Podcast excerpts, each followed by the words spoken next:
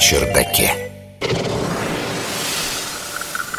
Последнее время я сильно увлекся изучением сна. Новый фитнес-трекер на руке, который я никогда не снимаю, теперь очень этому поспособствовал. Узнал об этом, о сне в смысле, немало интересного, в том числе и про привычку опрокинуть стаканчик перед сном. Научный журналист Егор Быковский. Есть такой журнал Sleep, то есть, собственно, сон. И вот недавно наткнулся я на опубликованное там интересное исследование про то, к чему ведут некоторые вроде бы совершенно безобидные привычки. Какие, например? А вот бокал вина перед сном после изматывающего рабочего дня – это же привычный ритуал для многих современных людей, в том числе тех, кто испытывает проблемы с засыпанием – Однако, как показало исследование американских неврологов из университета Брауна, употребление алкоголя на ночь глядя существенно влияет на структуру сна из-за сокращения фазы быстрых движений глаз REM – Rapid Eye Movement. Вообще-то, авторы более ранних исследований тоже приходили к выводу, что употребление алкоголя пусть и уменьшает латентный период засыпания, все равно плохо сказывается на качестве сна.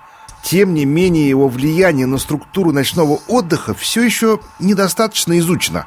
К примеру, под вопросом оставался так называемый накопительный эффект, если человек на ночь пьет несколько дней подряд – чтобы разобраться с этим окончательно, американские ученые провели эксперимент. В нем участвовали около 30 взрослых. На протяжении нескольких дней они спали по 8 часов в лаборатории, пока исследователи отслеживали активность их мозга. А перед сном им давали безалкогольный либо алкогольный коктейль. Вообще, я в сторону должен заметить, что завидую иногда вот всем этим людям, которые участвуют в некоторых научных экспериментах. Представляете, они спали по 8 часов. Мне вот не всегда удается. А перед сном еще и коктейлями их поят. Но давайте обратно к делу. Наука на чердаке.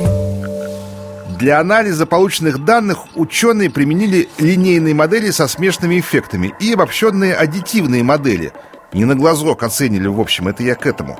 В итоге выяснилось, что алкоголь сокращал фазу быстрого сна, то есть фаза быстрых движений глаз, или REM-фаза, Rapid Eye Movement, и увеличивал продолжительность медленного сна, Slow Wave Sleep. Организм не адаптировался к воздействию алкоголя. Изменения были теми же при повторном употреблении, словно в первый раз.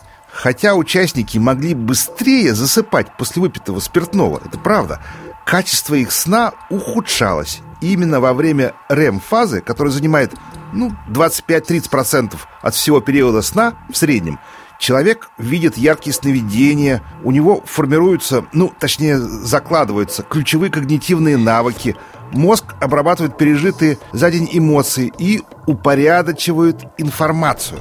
К тому же фаза быстрого сна активирует центральную нервную систему и помогает подготовиться к пробуждению – в общем, друзья, употребление алкоголя перед сном существенно влияет на структуру сна, включая изменения в фазах медленного и быстрого сна. А это значит, что употребление алкоголя в качестве снотворного остается серьезной проблемой общественного здравоохранения.